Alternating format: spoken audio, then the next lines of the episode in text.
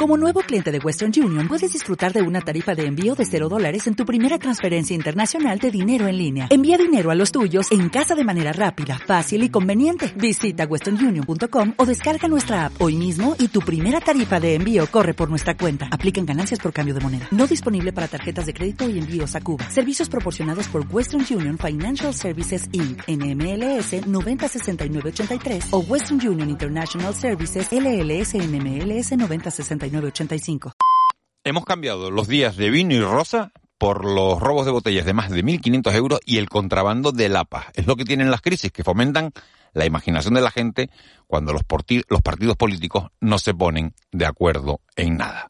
Son las 7. De la noche al día, Miguel Ángel Dasguani.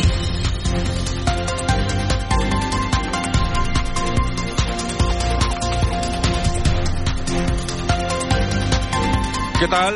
Buenos días. Hay épocas del año en las que las noticias se suceden con tanta rapidez que no hay tiempo para digerirlas y hay ocasiones como esta que vivimos en las que la actualidad parece atascada en las colas diarias de la TF5 o en la Gran Canaria 1, siempre sentido a Las Palmas. Les cuento todo esto porque asistimos al Día de la Marmota en lo que se refiere a la renovación del Consejo General del Poder Judicial y porque estamos atrapados en el tiempo viendo en las primeras páginas un día más cómo se autodevora la izquierda a cuenta de la edad de la autodeterminación de sexo incluida en la ley trans. Mientras los partidos políticos se enredan en eso, comprando tiempo hasta que votemos sin ponerse de acuerdo en nada, los ciudadanos de a pie vivimos pendientes de la inflación mensual de la subida de los tipos de interés, anoche Estados Unidos volvió a encarecer el precio del dinero y de los datos del desempleo, datos que por cierto podremos actualizar hoy. Como hay que matar el tiempo, nosotros nos fijamos también en esas otras noticias que también llaman la atención. Por ejemplo, la que dice que octubre ha sido el mes de menor consumo televisivo de la historia en España,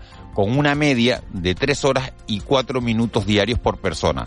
Por ejemplo, la que cuenta que los ibaritas de los robos, a falta de diamantes o coches blindados con dinero, se dedican a asaltar ahora las bodegas de los restaurantes con estrella Michelin. El último golpe ha sido esta misma semana, cuando se llevaron del coque de Madrid, el coque es el de Mario Sandoval, 132 botellas valoradas en 200.000 euros, a 1.500 la botella. Alguna iba con premio porque la fecha dañada, fíjense, era 1936. Aún así, nada comparado con el millón seiscientos mil euros en que fueron valorados los 45 caldos que se llevaron del atrio de Cáceres en octubre del año pasado. Un millón seiscientos mil euros entre 45 sale a 35.500 euros la botella. Cuesta imaginar quién puede pagar eso, sobre todo cuando todos los que bebemos vino solemos preguntarle al camarero si tiene dos como mínimo para no quedarnos nunca a medias. Y dos de ese nivel son 70.000.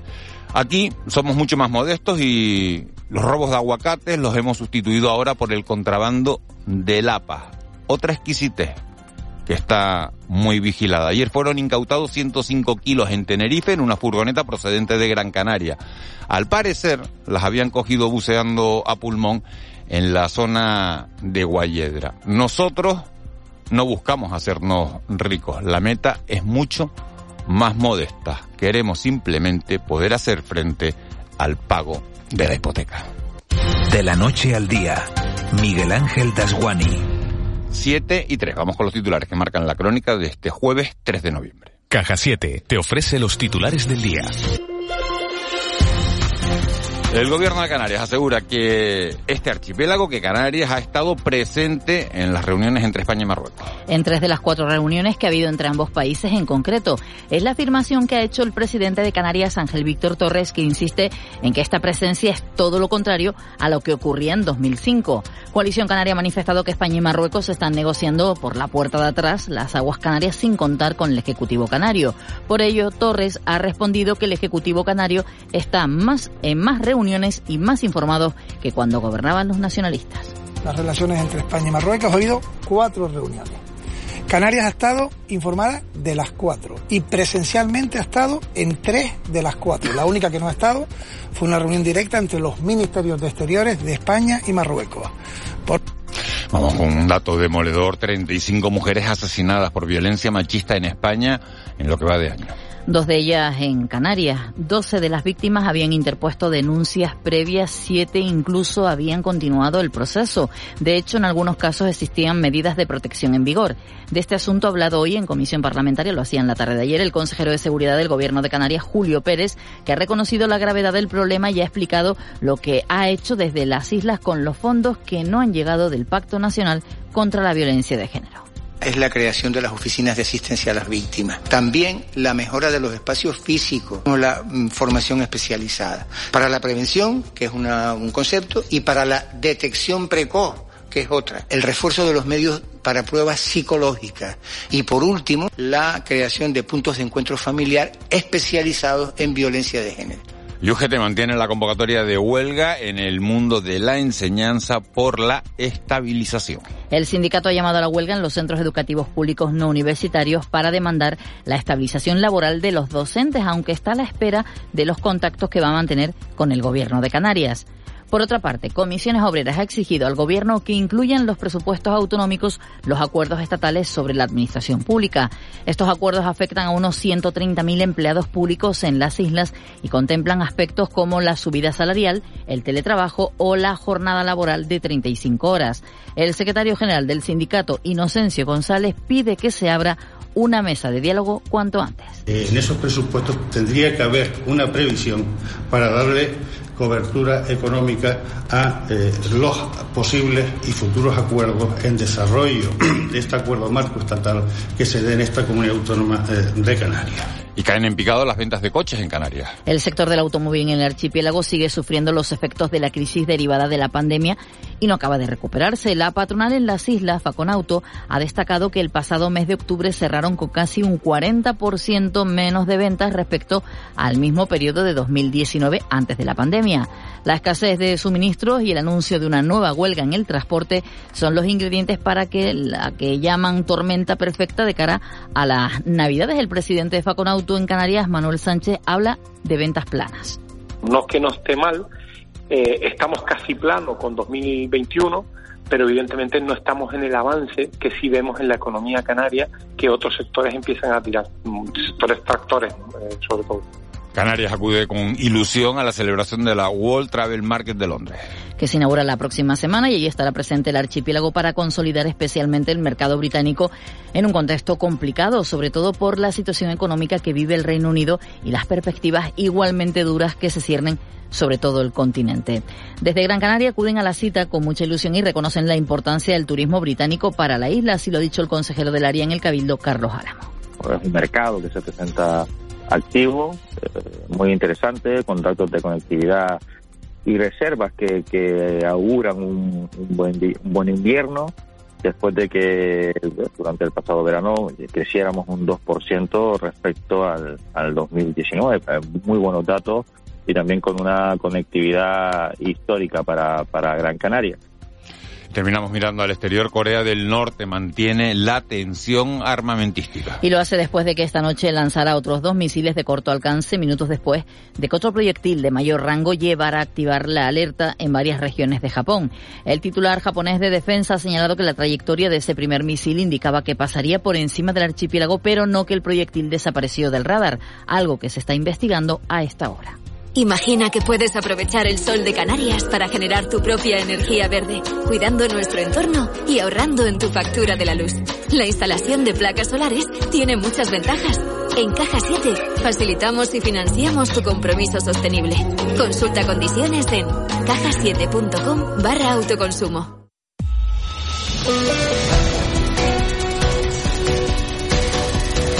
7 y 8 vamos ya con la actualidad del mundo del deporte. El Real Madrid goleó anoche en la Champions 5-1 al Celtic de Glasgow, con lo cual queda líder de su grupo y va a evitar, fíjense, en los octavos de final al Manchester City, al Bayern de Múnich y al Chelsea. Eso sí, podrían tocarle el Liverpool o el PSG. Aquí los nuestros, cara y cruz, cara en el baloncesto, ganaron el Lenovo y ganó el Granca también, los dos en competiciones europeas y la Cruz, la del Tenerife, que perdió en, el campo del colista, en el campo de, del Mirandés, 1-0.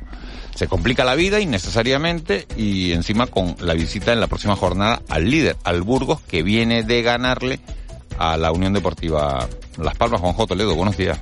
Hola Miguel Ángel, buenos días. Qué mala pinta tiene este Tenerife. Tercera derrota consecutiva con la sufrida ayer en Andúba. Mirandés 1, Tenerife 0. Segunda victoria de la temporada, por cierto, para el Club Deportivo Mirandés. Sexta derrota de la temporada para el equipo de Luis Miguel Ramis. Dos puntos de 21, lejos del Heliodoro Rodríguez López y puesto 17 en la clasificación de segunda división con 14 puntos. La temporada pasada, toda comparación es odiosa. Después de la jornada 14, el Tenerife tenía 24 puntos. Hoy tiene 10 menos. Un Tenerife que no vuelve a casa, que pone rumbo ahora a Burgos, porque el sábado le espera a las 3 y cuarto de la tarde en el plantío el líder de la segunda división, el Burgos Club de Fútbol. En la Unión Deportiva Las Palmas, vuelta al trabajo en la mañana de hoy, después de la derrota sufrida el pasado martes, para preparar el partido del próximo domingo en el Gran Canaria ante la Sociedad Deportiva Eibar. Un Eibar que sacaba adelante su partido en el día de ayer con penalti marcado por Quique González.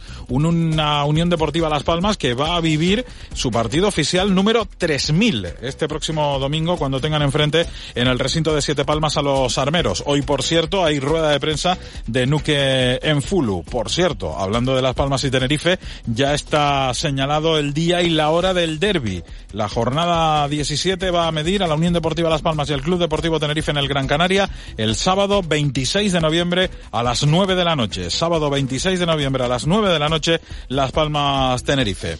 De lo de ayer dejamos atrás el partido entre el Tenerife B y el Lanzarote que terminó con empate sin goles, un partido que se recuperaba de la jornada 3 y doble victoria de los nuestros en baloncesto, en la Basketball Champions League, en la BSL ganó el Canarias, el Lenovo Tenerife al Erslilla de Israel 57-95, un equipo laurinegro que vuelve a casa ahora para medirse el domingo a los hombres de negro en el Santiago Martín a Bilbao Basket. Ganó el Gran Canaria en Francia.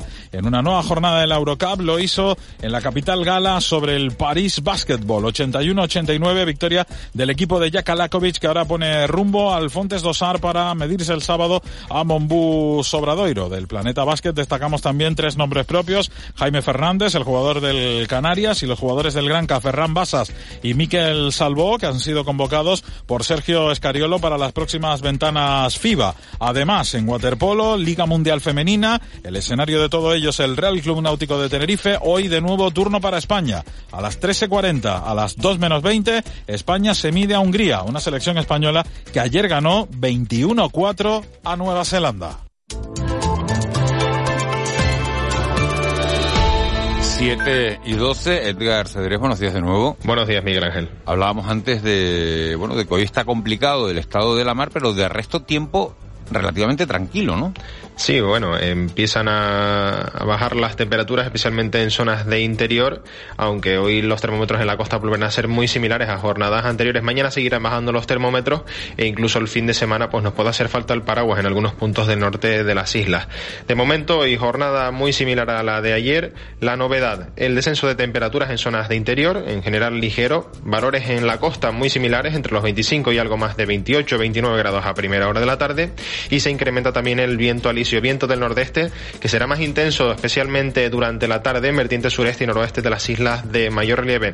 Tendremos viento flojo en medianías y en las cumbres de La Palma y de Tenerife, viento del noroeste que girará componente norte flojo durante la tarde. Tenemos algunas nubes a esta hora de la mañana, las de Lanzarote y Fuerteventura darán paso al sol, pero por el contrario, las de las islas de mayor relieve podrán acompañarnos en mayor o menor medida a lo largo de toda la jornada, especialmente en la comarca este de La Palma, del Hierro y en puntos del este y del nordeste de la isla de Tenerife también en el área metropolitana de Las Palmas de Gran Canaria.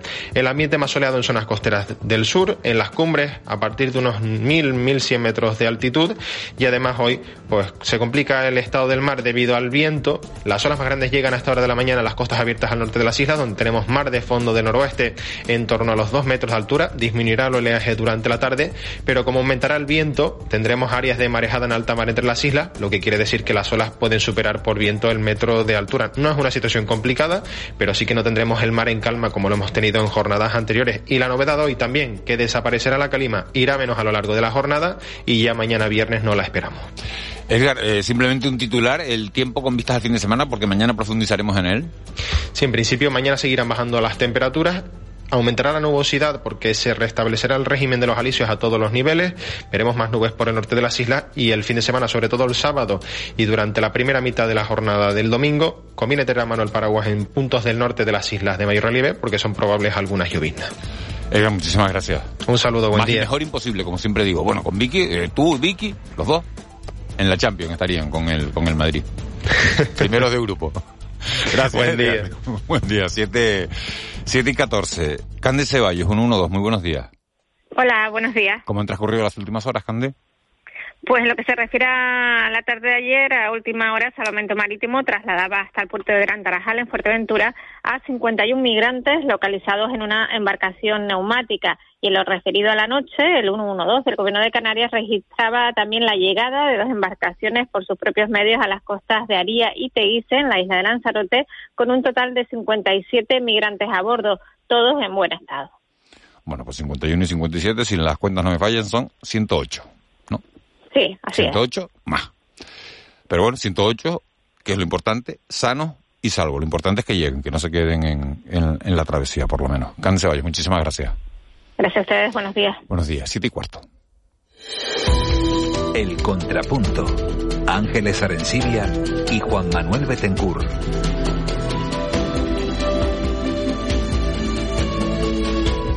Ángeles buenos días. Buenos días, Miguel Ángel. Juan Manuel Betancourt, buenos días. Hola, muy buenos días, ¿qué tal? Sigues trancada, Ángeles, ¿no? Poquito. poquito, ¿no? Sí, sí. Bueno, eh, esto es poco a poco, ¿no? Con, con mucha calma. Eh, Ángeles, eh, quería preguntarte hoy, porque sé que la conociste, eh, por la figura de Jane Millares. Bueno, eh, Jane Millares lo, lo- lo ha contado C. Castro, ¿no? La importancia eh, como artista de esta mujer, como pionera. Eh, y sí, sí, la conocí, es, la madre, es madre de, de un compañero nuestro, de Michel Jorge Millares, periodista. Y, y bueno, la entrevisté hace muchos años, ¿no? En, cuando trabajaba en la provincia.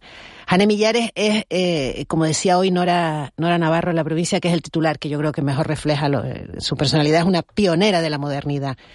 Es una mujer que en el año 55 es la primera en exponer en solitario en una sociedad machista, ¿no? La primera mujer que expone en solitario en Canarias. Nos imaginamos cómo sería aquel, aquella Canarias del año 55, ¿no? En la que las mujeres estaban totalmente en un segundo plano, ¿no? Y después, eh, Miguel Ángel, también me gustaría destacar que eh, el, el- el- de Jane Millares no solamente su, su, su aportación al arte, su aportación al feminismo, su aportación a la pues a la, a la, a la lucha, ¿no? Por la, por la, también por la democracia, sus valores eh, como sociales, sino también el, el hecho de que forma parte de una estirpe prodigiosa, ¿no? Lo estábamos comentando antes Juanma y yo.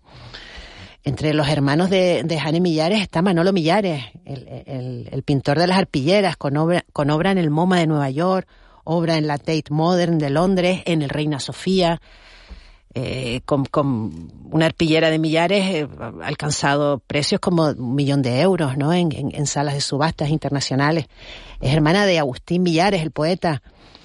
Eh, no sé si te suena Yo Poeta de Claro, que popularizó Taburiente, es una obra de él, es un poema de él. De Totoyo, el, el que... Totoyo Millares. sí. Totoyo Millares, el, el, el impulsor del, del timple, el padre de esta recuperación del timple, ¿no? Que vivimos ahora. Eh, de José María Millares, poeta, Premio Nacional de Poesía. Todos estos son hermanos, una misma familia, es una, es una, es una estirpe prodigiosa. Eduardo Millares, Chojuá, el, el humorista, ¿no? El, el caricaturista.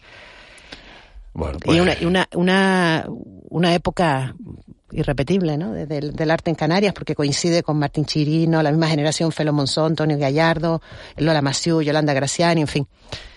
Una época realmente prodigiosa. Vamos a, vamos a adelantar hoy nuestro sonido del día, porque evidentemente eh, el sonido del día hoy, Ángeles, el que has elegido, eh, es el de Jane Millares, ¿no? Sí, unas palabras de ella, sí, Pues, hablando de... Siempre lo ponemos a las 8 menos 5, vamos a, vamos a ponerlo ahora. Este es el sonido del día.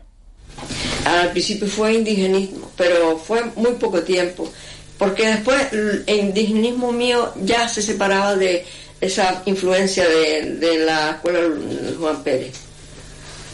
Yo lo que pasa, yo no fui nunca a la escuela Juan Pérez para... Yo soy autodidacta.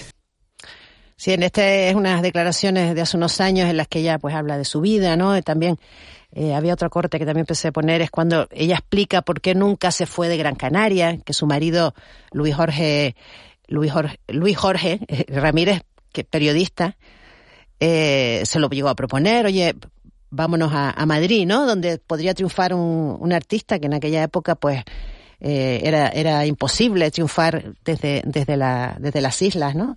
Como hicieron Manolo Millores, Martín Chirino, ¿no? Que se marcharon. Uh -huh. Y ella, ella decía que, que no, que ella no, no, el amor a la isla le pudo, ¿no? El amor, el amor a pura, pura isleña, ¿no?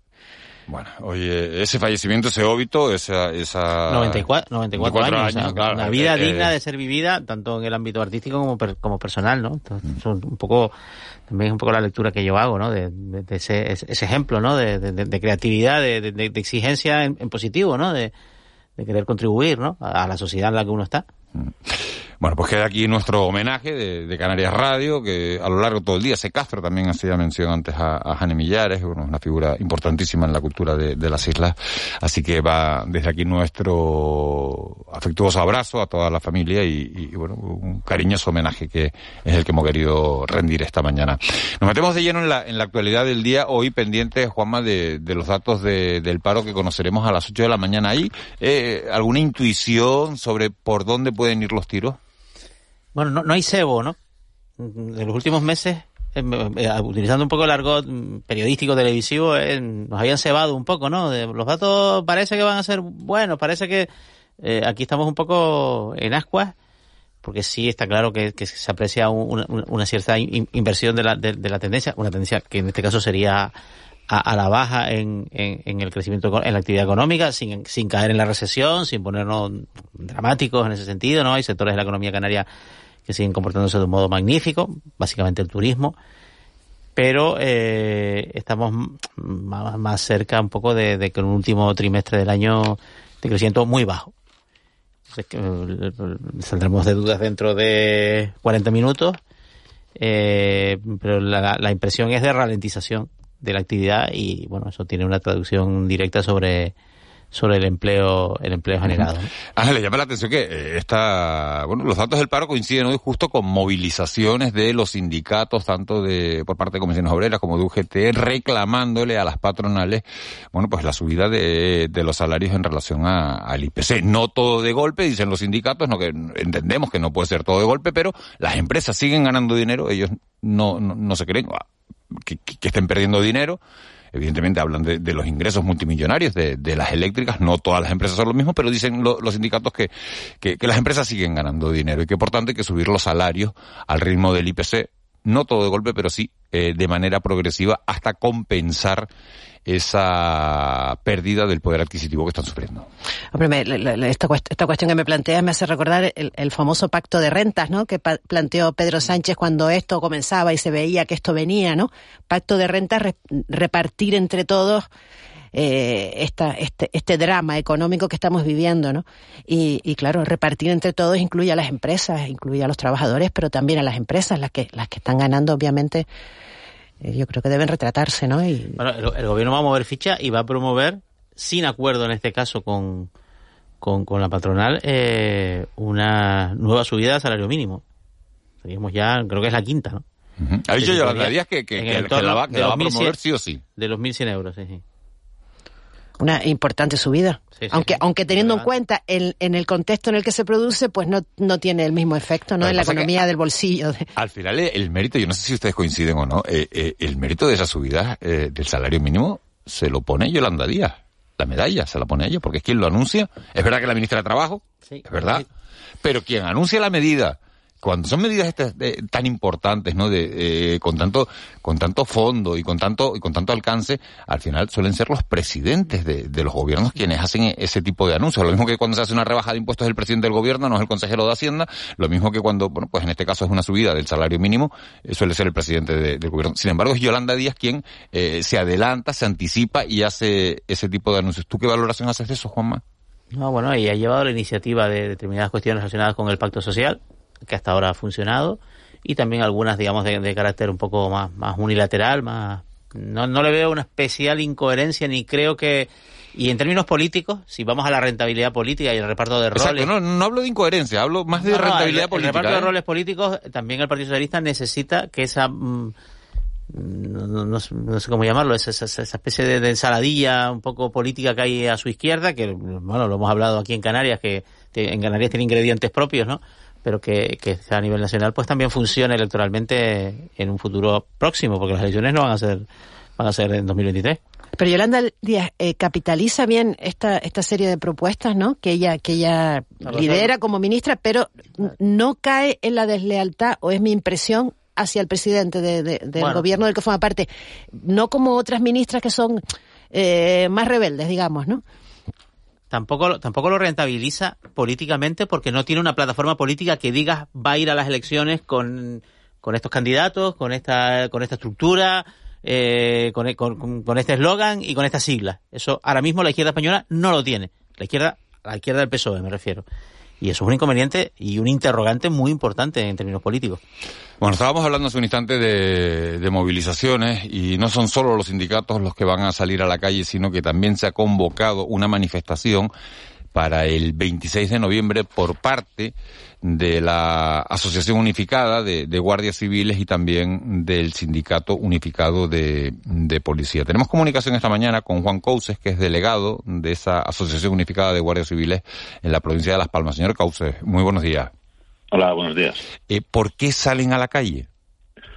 Bueno, pues nosotros salimos a la calle porque consideramos que el gobierno de la nación, con el cual habíamos roto relaciones institucionales desde diciembre del año pasado, pues nos están ninguneando a todos los agentes de la Guardia Civil. Somos la cenicienta de las fuerzas y cuerpos de seguridad del Estado, somos los que más horas trabajamos de todas las fuerzas y cuerpos de seguridad del Estado, los que menos cobramos y los que menos derechos tenemos. He leído en, en la nota que han hecho público que es hora de tomar en serio y reconocer el trabajo de las fuerzas y cuerpos de seguridad del Estado para que se homologuen eh, turnos de trabajo. Eh, ¿No se les toma en serio? Pues no, no se nos toma en serio. Eh, yo le puedo decir que ningún agente de la Guardia Civil sabe de qué va a trabajar en el mes de diciembre porque no tenemos unos turnos de trabajo como tiene el resto de policías españolas. Los agentes de Guardia Civil somos la cenicienta, como estoy diciendo, y bueno, pues ha llegado el momento de que un gobierno progresista pues atienda nuestras demandas que seguimos anclados en el siglo XIX. Señor Coses, buenos días. Mm, ¿Quién es su interlocutor? Teniendo en cuenta que ustedes son, bueno, pues, pues, pues, pues, pues la, la- Guardia Civil para, para negociar una, una, mejora, digamos, bueno, acorde un poco con el, con el, con el papel que ustedes de- desempeñan. Pues nosotros tenemos un Consejo de la Guardia Civil que es un ente consultivo, pero no tenemos seriamente un interlocutor. Nosotros hemos mantenido reuniones con casi todos los estamentos eh, políticos, con todos los cargos. Eh, incluso hemos firmado un acuerdo de equiparación en el 2019 con el ministro, cuando era el ministro eh, el señor Jorge Fernández Díaz, y no se ha cumplido. Hay tres hay dos puntos, el punto tres y el punto octavo de una ley de equiparación que no se ha cumplido y este gobierno bueno, pues no está cumpliendo con todas las promesas que había hecho. ¿Pero qué hace diferente la situación de la Guardia Civil respecto, por ejemplo, a la Policía Nacional? Pero luego ya entramos en las autonómicas, si quieres, y tal, que también hay una casuística ahí amplia. pues la diferencia primordial es que ellos tienen sindicato, la Policía Nacional y Sí. los Guardias Civiles no tenemos sindicato, con lo cual un policía nacional en Canarias gana 300 más euros más al mes y trabaja dos días menos que un guardia civil, porque cobra un plus de territorialidad que los guardias civiles no tenemos. Y aquí agradecemos a Coalición Canaria que haya introducido una enmienda en los presupuestos generales del Estado para eh, eliminar esa brecha salarial y esa discriminación que tienen los guardias civiles. Tienen un plus de turnicidad porque ellos trabajan a turnos y los guardias civiles no trabajamos a turnos porque no sabemos de qué vamos a trabajar el mes que viene y un plus de, eh, de productividad que se logró con este acuerdo de equiparación salarial que a los guardias civiles, la Dirección General de la Guardia Civil, la señora María Gámez, han pensado o creen que solo era durante los dos o tres años que duró la equiparación y que después había que repartirlo de otra forma que han- como han hecho y que nosotros hemos recurrido. Eh, Esa es la gran diferencia que hay. Eh, buenos días, señor Cause. Ustedes eh, eh, reclaman también reducir la edad de jubilación. ¿A qué edad se jubila en la actualidad un guardia civil? Pues a los 65 años como todo el mundo. Y El, el problema, bueno, el, el problema, el- la situación es que los agentes de Guardia Civil a partir de los 58 años pasan a lo que sería una segunda actividad porque no vamos a tener eh, agentes de Guardia Civil con 60 años corriendo detrás de los chiquillos malos de 20 años. Entonces, en teoría tendrían que haber una segunda actividad para unos puestos de trabajo eh, a lo mejor burocráticos o de menos de menos riesgo, eh, que es la segunda actividad, o bueno, la- eh, se llama segunda actividad en Policía Nacional, Guardia Civil se llama pasar a la reserva, que está disponible para poder ser activado. Entonces, eh, nosotros consideramos que a las policías locales se les ha desde el año 2015, eh, se les ha permitido mm, jubilarse con 59 años por la especial peligrosidad del trabajo. Entonces a nosotros no se nos quiere aplicar esa situación y consideramos que estamos en las mismas circunstancias que las policías autonómicas y policías locales. Y también eh, hay un aspecto referido a la jornada laboral, que piden que sea de 35 horas. ¿Cómo es la actualidad la jornada laboral? Pues la jornada laboral en Guardia Civil es de 37 horas y media, 40 horas. Eh, en las policías locales, muchas policías locales del municipio, de lo, del archipiélago canario, como pueden ser eh, el Ayuntamiento de Santa Lucía o el Ayuntamiento de la Palma de Gran Canaria, ya están trabajando a 35 horas semanales, o 35 horas mm, semanales, que es lo que quiere que ocurra el, este gobierno, que es lo que está diciendo con la función pública a partir de enero. nosotros lo que queremos es que se nos aplique la misma situación que el resto de funcionarios de la Administración General del Estado. No pedimos ni más ni menos, simplemente eso. Esto se arreglaría si la Guardia Civil pudiera tener un sindicato, que legalmente no puede tenerlo, eh, por la ley de 2007 pero que realmente un poco lo tiene, ¿no? O, todos entendemos que la Asociación Unificada de la Guardia Civil, eh, bueno, de facto actúa como un sindicato. Pero nosotros no podemos declarar el conflicto colectivo como si puede declarar la Policía Nacional. Señor Couso, dice eh, un oyente, los policías nacionales no tienen casa, cuartel y pabellones gratis, como la Guardia Civil, que sí los tiene. Sí, algunos guardias civiles los tienen. Le puedo decir por ejemplo, municipios donde no hay viviendas. En el municipio de Mogán solo hay dos viviendas para 80 agentes. Dígame usted a mí qué diferencia tiene eso. Igual que en comisarías de Policía Nacional hay una vivienda para el comisario, pues hay, por en Mogán pues hay dos viviendas. Una para el, para el jefe de la unidad y otra para un suboficial. No hay más viviendas de Mogán. O sea, esto es pura demagogia. Eh, señor Cauce, ¿ha cambiado mucho eh, el papel, el trabajo que venía desempeñando la Guardia Civil desde hace unos años a esta parte, ahora, eh, ¿en qué ha cambiado ese trabajo? Pues ha cambiado prácticamente en todo, igual que ha cambiado la sociedad. O sea, lo de ver a gente de Guardia Civil ahí caminando por los por, los caminos canarios, bueno, pues ahora, pues, gracias a Dios, vamos casi siempre en vehículos, aunque muchos de ellos son viejos y la imagen que damos no es todo lo que quisiéramos eh, que los turistas viesen, pero bueno, nos van dotando de vehículos, aunque no son todos los necesarios, y la imagen pues es muy distinta. La mayoría de los agentes que están entrando ahora en la Guardia Civil, pues casi todos son licenciados. O sea, esto de que el Guardia Civil es una persona inculta, bueno, pues, no es la Guardia Civil que se, ve en las películas de, de, la, de la dictadura española. Y en la situación, ¿cómo es la situación en, Canarias, la situación específica del cuerpo en Canarias? ¿Faltan eh, guardias civiles? ¿Están bien dotados los cuarteles? La vamos a ver Canarias es una zona segura. Partiendo de que Canarias es una zona segura y confiamos en seguir siéndolo, nosotros hemos demandado que no, necesitamos unos 600 agentes más para todo el archipiélago. Hay unidades donde no se puede prestar un servicio adecuado a, la ciudadanía. Entonces nosotros pensamos o consideramos que hay que modificar el despliegue territorial y hay unidades que a lo mejor hay que suprimirlas para dotar de más efectivos otras unidades que mm, realmente ahora mismo están a tiro de piedra la, eh, la, la despliegue territorial que había en los años 90 con las infraestructuras que hay ahora se puede llegar de un pueblo a otro en cuestión de minutos. No hace falta tener un cuartel en cada municipio. Igual que no hay una serie de ambulancias en cada cuartel, en cada pueblo, pues tampoco tiene por qué haber un cuartel porque los, los tiempos de respuesta son muy pequeños ahora mismo. esto, es un problema histórico, esto es un problema histórico en general en los cuerpos de, y fuerzas de seguridad del Estado, que es el incumplimiento de los catálogos de personal. Ahora mismo, ese catálogo, se, aunque, aunque usted dice que sigue habiendo deficiencias, ¿se cumple sí o no? Es que la Guardia Civil no tiene una, una RPT al uso que tiene el resto de la Administración del Estado. O sea, yo no le puedo decir cuál es la RPT de la Guardia Civil en Canarias porque no la sabe ni el ministro del Interior. O sea, no es que no se sepa, se sabe, pero no, pero no la hay. La Policía Nacional le puede decir, mire, le voy a poner un ejemplo. En Policía Nacional le pueden decir exactamente cuántos agentes se dedican a mm, velar por la violencia de género. En cada comisaría tenemos tantos agentes para este tema en concreto. En Guardia Civil eso no existe. En Guardia Civil le podemos decir que en este municipio hay tantos agentes que se pueden dedicar a todo.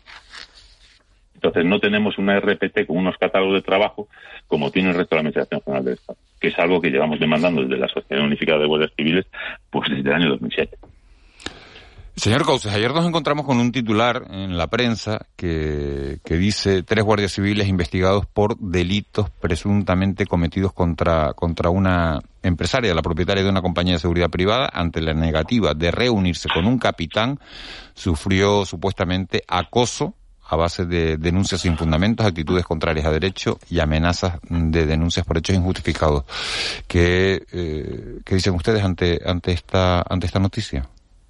Bueno, primero eh, respetar la presunción de inocencia de toda persona que esté siendo investigada.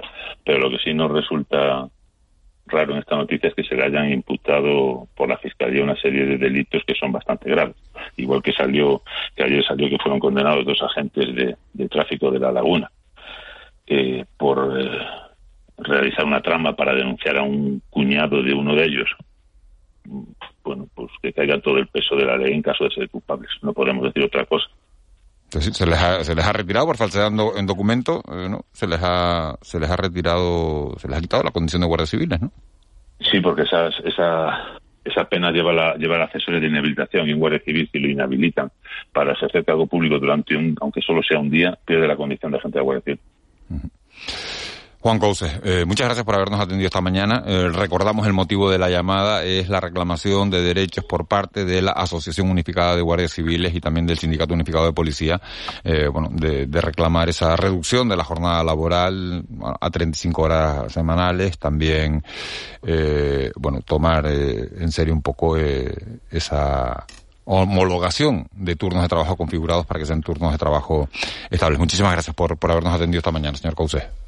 Buenos días. Buenos días, 7 y, y 35 de, la mañana, cambiamos de, asunto, dejamos a un lado, luego vamos a volver a las movilizaciones porque, eh, como les decíamos, comisiones obreras y UGT van a salir hoy a la calle para reclamarle a las patronales que, compensen eh, la pérdida de poder adquisitivo, pero antes de todo eso, vamos a hablar de salud. La Sociedad Española de Neumología y Cirugía Torácica ha vuelto a pedir la extensión de la prohibición de fumar o vapear en espacios públicos abiertos como, como son las terrazas.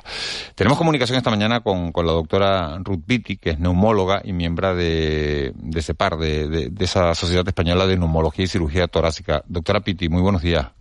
Hola, ¿qué tal? Buenos días. ¿No les han hecho caso?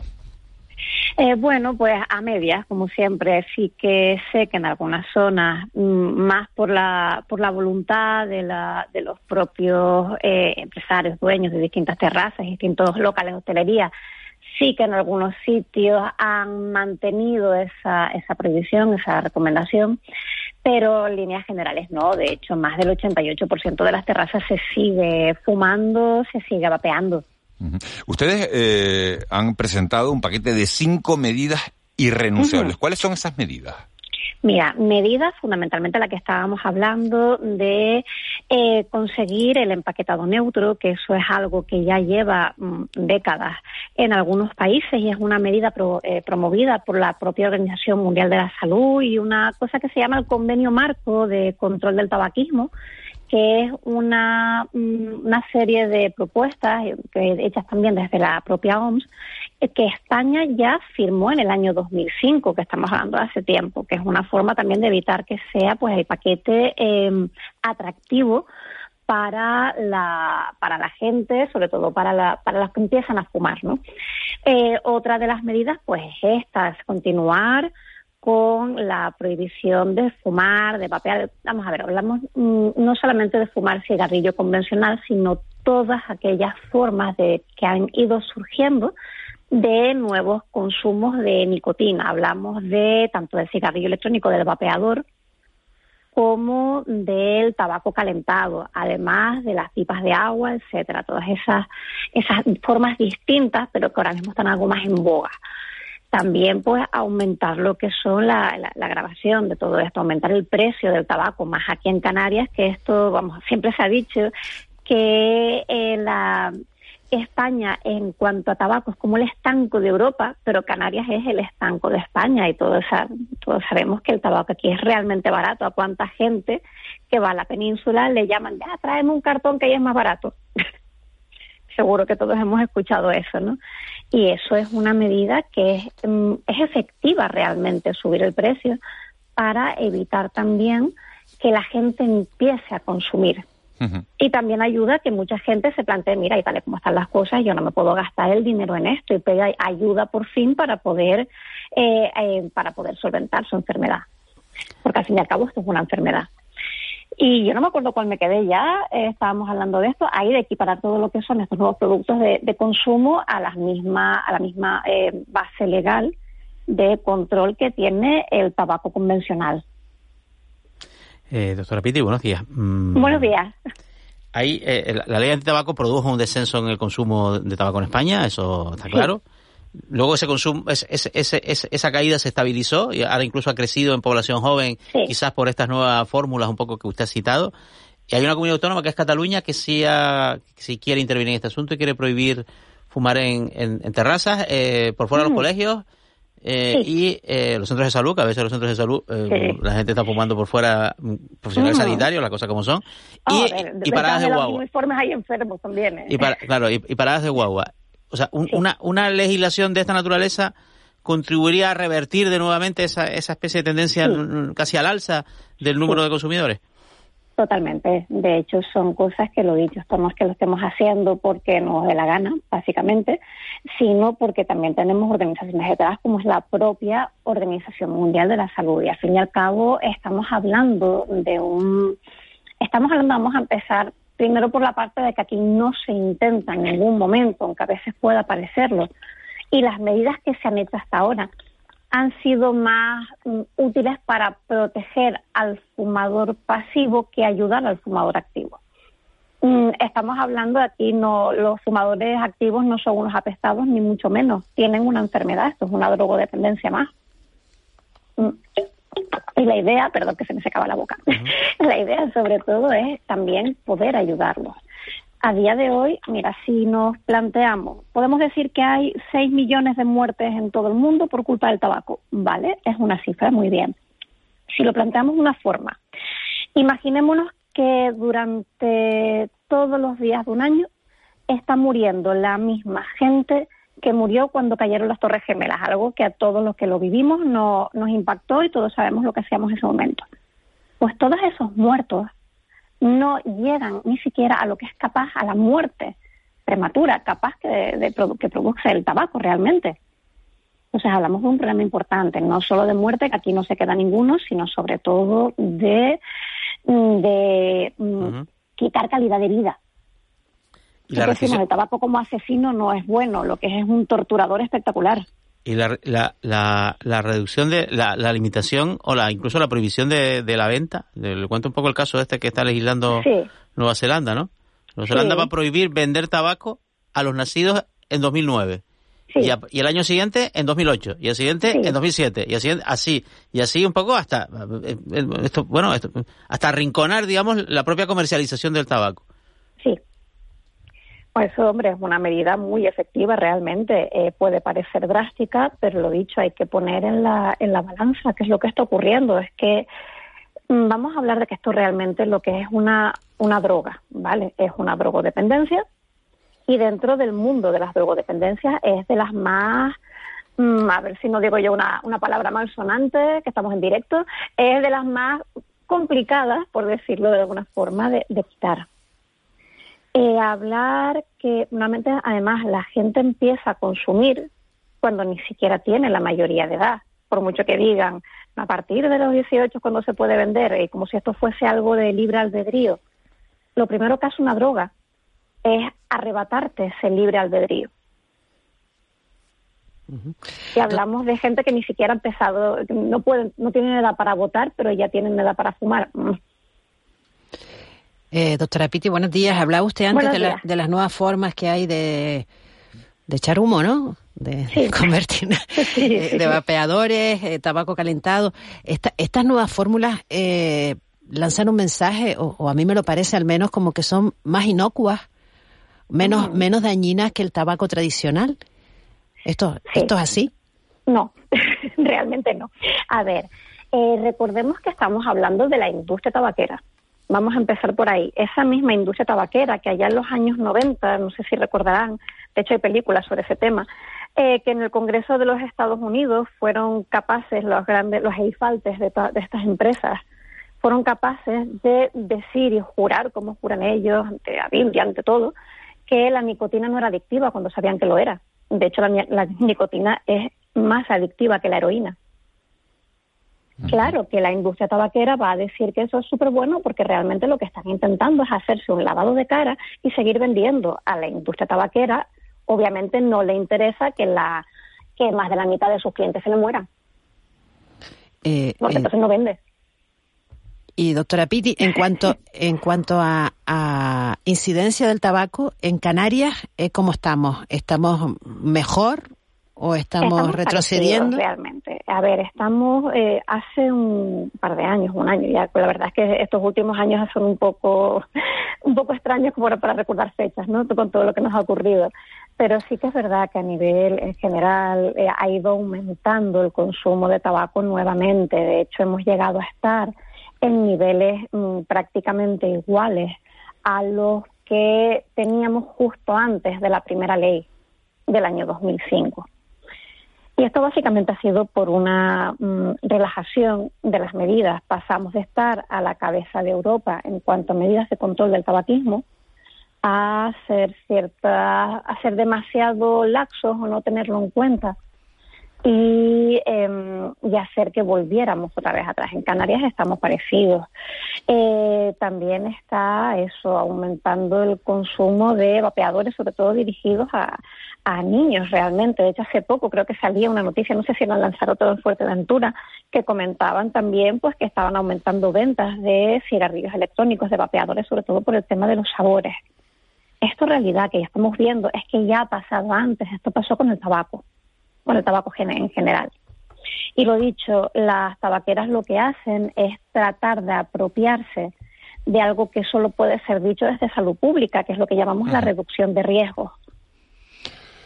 Bueno, hay que acabar con esta situación. Sí, Eh, sí, eh, sí, sí, por hay que acabar con la idea de que el vapeo no tiene nicotina, porque tiene nicotina. Es verdad que no tiene tanta eh, como, como un cigarrillo en, en porcentaje, pero sí que es verdad que tiene nicotina y que y sobre todo mandar un mensaje, yo creo, doctora, que es que se puede dejar de fumar. Hombre, por Se supuesto. puede, se puede dejar de Sí, fumar sí, sí. Y, y hay mucha, muchas ayudas, muchas terapias, Por muchos supuesto. métodos para dejar de fumar. Y es verdad lo que usted decía, que, que, que la nicotina es más adictiva que la heroína, pero es que se puede salir de la heroína y se puede salir de, del Sí. tabaquismo. De hecho, a veces es más difícil. De hecho, en las consultas, mm, uno de los perfiles de, de pacientes que nos vienen son aquellos que en su tiempo son los antiguos politoxicómanos. Gente que ha sido capaz de dejar todo lo que se les venga a la cabeza y un poquito más. Llegan a la consulta y dicen, he dejado esto, he dejado heroína, he dejado de meterme coca por vena, he dejado el crack y no sé qué me pasa con el tabaco que no tengo voluntad. Y aquí el mensaje es, la voluntad no tiene absolutamente nada que ver con dejar de fumar. La voluntad está secuestrada, ¿vale? Eh, eh, en otros temas no le hago por con- no hablo por conocimiento de causa, pero he estado fumando 30 años, una Uh. cajetilla y media. Y pude dejar de fumar hace tres años. Entonces digo, si, si uno, que si yo me levantaba a las 4 de la mañana a sí. fumar un cigarro, y así, y, y se puede, y se puede dejar. Entonces, claro que eh, se puede. sea un mensaje positivo decirle a la gente, se puede Siempre dejar se puede. de fumar. Y día sin fumar, día ganado. Ya está, que pidan ayuda. Sobre todo, que los fumadores no se sientan culpables, que al final los, mm, es a la víctima la estamos revictimizando y eso no es así. Esto es una enfermedad como cualquier otra y la recaída es parte del proceso y no pasa nada. Nos caemos para aprender a levantarnos. Ya está. Doctora Rupiti, un placer tenerla, tenerla con nosotros. Muchísimas gracias. Muchas gracias. Un saludo. Venga, Siete- feliz día. Igualmente, 7 siete y 47 eh, minutos. El tabaquismo es un problema y, y nos vamos a otro problema.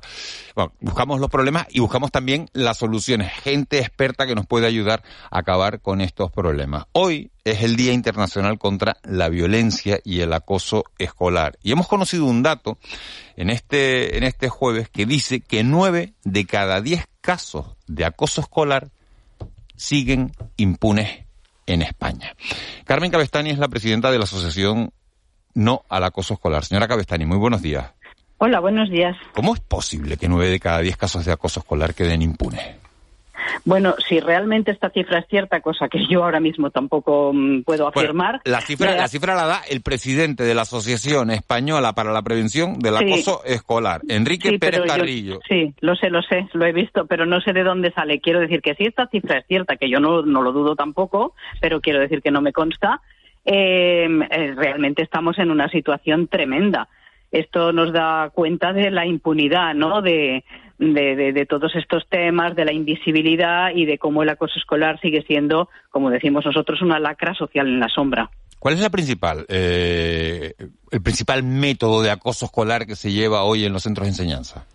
Bueno, normalmente el más extendido es el acoso verbal, porque es el más normalizado. Los niños desde pequeños se insultan, se ponen motes, difunden rumores y la verdad es que bueno yo soy docente pero tengo que reconocer que es un tema pues que no se no se corrige no se le da la importancia que tiene desde pequeñitos esto se debería una prevenir porque lo primero siempre es prevenir enseñarles que esto no y después si llega el caso pues de alguna manera eh, corregirlo con una sanción o como fuese uh Juan Betancourt. Eh, señora Cabestani, buenos días. Mm, bueno, en principio, la Comunidad Autónoma de Canarias lo, lo bueno siempre siempre lo, lo, pregona no y, lo pregona porque es real también que hay protocolos de para, para actuar ante esta ante estas circunstancias cuando hay casos de, de, acoso. Estos protocolos están sobre el papel pero se aplican en la en la realidad bueno, vamos a ver, el protocolo justamente es una es la piedra angular en, muchos temas, en intervención, digamos, porque lo primero que hay que decir es, el protocolo ya llega tarde. ¿Por qué? Porque ya se ha producido la agresión, la humillación o lo que sea. Es decir, tenemos que trabajar desde la prevención para que eso no se produzca. Ahora bien, cuando ya se ha producido el protocolo, para que nos entiendan, es la investigación que hace el centro ante un presunto caso de acoso escolar. Los protocolos están a disposición en todas las comunidades autónomas y, son más o menos parecidos. ¿En qué consiste? Se, se reúne una comisión y a partir de ahí empiezan a interrogar. Entonces, ¿qué pasa? ¿Quién aplica el protocolo? Lo aplica el propio centro escolar que puede que tenga ese problema y que no tiene mucho interés en que ese problema, si lo tiene, eh, salga a la luz. Por tanto, si el centro es juez y parte, tenemos que entender que esa investigación, entre comillas, pues, em, en fin, está o puede estar, como muchas veces sucede, sesgada, porque eh, ellos, aparte, en los centros escolares, se conforman con la primera negativa. Es decir, si yo interrogo al agresor, lo que me va a decir, lógicamente, es que él no ha hecho nada. Bueno, pues vale, vamos anotando. No, no, dice que no, que no ha hecho. Si interrogo a los testigos y no han sido previamente concienciados porque nunca se ha hablado de acoso escolar, como es el caso de muchísimos centros, ¿qué pasa? Que ellos no van a decir que sí que han visto algo, porque además están amenazados, porque además existe la ley del chivato. Con lo cual, si nos conformamos con, bueno, pues con una pregunta, ¿tú has visto algo? No, vale, vamos anotando no, no, no, no, y al final ese protocolo sale negativo, o sea, resultado, no hay acoso escolar. Y nosotros que atendemos montones de casos, pues vemos que sí, era un caso de acoso escolar, pero el protocolo salió negativo. Por eso una de las cosas que nosotros pedimos en nuestro decálogo contra el acoso escolar, las diez medidas, es que haya transparencia, que sepamos cuántos protocolos se abren, y con qué resultados se cierran y además que participe un agente externo al centro en la implementación de ese protocolo. Porque los protocolos, también hay que decir, em, están a disposición de los centros, pero no son obligatorios. Es decir, es la dirección del centro quien decide si lo aplica, si lo implementa o no lo implementa. Y a veces, pues pasa mucho tiempo hasta que eh, deciden implementarlo, generalmente a petición de la familia, bajo su insistencia, y como digo, tampoco es ninguna garantía. Nosotros en este momento ya no aconsejamos a las familias que pidan la apertura del protocolo, porque sabemos que eso juega en su contra.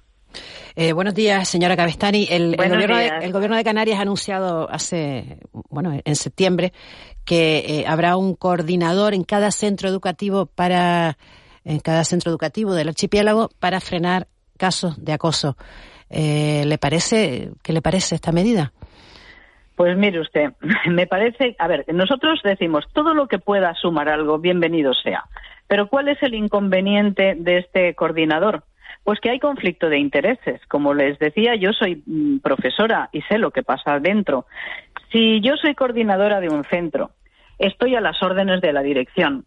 Sé que la dirección mm, no ve con buenos ojos que eh, se investigue demasiado o que salga positivo un caso de acoso escolar y yo después sé que me juego mi horario, que me juego a lo mejor que me den unos cursos pues más cómodos o más fáciles, ya no hace falta que me venga la dirección a decir, oye, a ver qué vas a hacer, porque existe algo que es la autocensura. Entonces, si esa persona forma parte del claustro, sigue teniendo un conflicto de intereses. Y por otra parte, es que tampoco muchas veces, a lo mejor sí que en esta ocasión les dan una formación, pero esas formaciones de qué tipo son? No cualquier formación vale. Es decir, hablar eh, teóricamente del acoso escolar es una cosa, concienciar y sensibilizar sobre el acoso escolar es algo muy distinto y eso es lo que hay que hacer. Los profesores no tenemos conocimiento de acoso escolar porque no existe en, en magisterio, por ejemplo, tampoco está en psicología, tampoco está en pedagogía y tampoco está en la formación permanente del profesorado en general, salvo honrosas excepciones ¿Eso qué quiere decir? Que nosotros, desde NACE, desde No al Acoso Escolar, lo que pedimos es que haya formación del profesorado entre esas diez medidas que yo, que yo nombraba y de las cuales ya he citado alguna. Tiene que haber formación del profesorado, tiene que haber información para los padres también para que puedan detectar y para que sepan lo que tienen que hacer. Pero la medida número uno, y si no se cumple esta no hay nada que hacer, es nombrar el acoso escolar darle carta de naturaleza en los centros y no que cuando dices es un caso de acoso te digan, bueno, estos son palabras mayores. Entonces, lo primero es nombrarlo y lo segundo, meterlo en los documentos del centro, en el plan educativo de centro y en el plan de acción tutorial, como eh, mínimo. Eh, una pregunta, y sé que, sé que la tenemos que dejar porque tiene más compromiso, eh, eh, de los oyentes. Nos dice, buenos días, ¿se deberían poner cámaras en las aulas para cuando le digas a los papis las barrabasadas que hacen sus hijos se las crean de verdad y no se enfrenten a los docentes reforzando el mal comportamiento? ¿A usted qué le parece esta medida, poner pues, cámaras en las Mire, me parece, me parece que no, porque mm, ¿cómo se ve la exclusión en una cámara? E incluso el insulto en una cámara es decir, nosotros, insisto, estamos por la prevención. Y la prevención implica que desde pequeñitos haya educación socioemocional, se hable de acoso escolar, se sancione en la medida, a medida de, la edad del niño, etcétera, eh, pero que se trabaje absolutamente desde la prevención las cámaras, pues claro, es que al final podríamos llegar incluso a un estado mm, cuasi policial. Eh, no es eso lo que se tiene que hacer en un ámbito educativo, entendemos nosotros. O sea, se pueden hacer otras muchas cosas antes de llegar a poner cámaras, como se pueden hacer otras muchas cosas antes de meter a unos chavales, eh, incluso estoy hablando de los agresores en centros de menores. O sea, hay que trabajar sobre todo prevención, prevención y prevención. Y eso es posible. Pero de momento mientras el tema sea tabú en los centros escolares, ya les podemos decir a los niños, oye, eh, tú cuando veas algo tienes que decirlo. Eh, si ves mm, que, molestan, que fastidian, que maltratan a, un compañero, ¿cómo va a decir si sabe que de eso no se habla en las aulas, si sabe que es un tema tabú? ¿Eh? En mi propio centro, por ejemplo, por, poner un ejemplo, los chavales pues dicen, díselo a Carmen, que ella actúa. ¿Por qué? Pues porque mm, saben que hay quien actúa y hay quien no. Claro.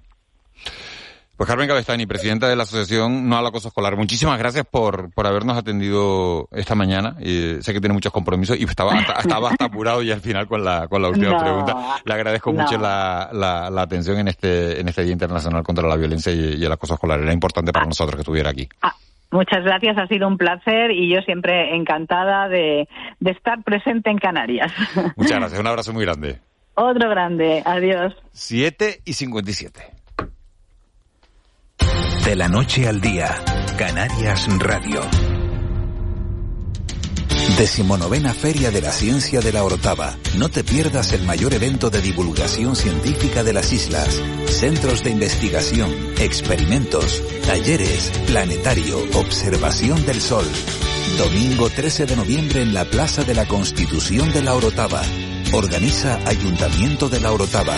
Produce Ciencia Manía. Colabora Fundación CEPSA. En Cristalam tenemos la solución definitiva para el exceso de calor en edificaciones. Nuestras láminas de control solar 3M para cristal con una reducción térmica de más de un 80% y libres de mantenimiento son eficiencia energética en estado puro, sin obras, sin cambiar los vidrios, en exclusiva en Canarias, solo en Cristalam. Visítanos en cristalam.com.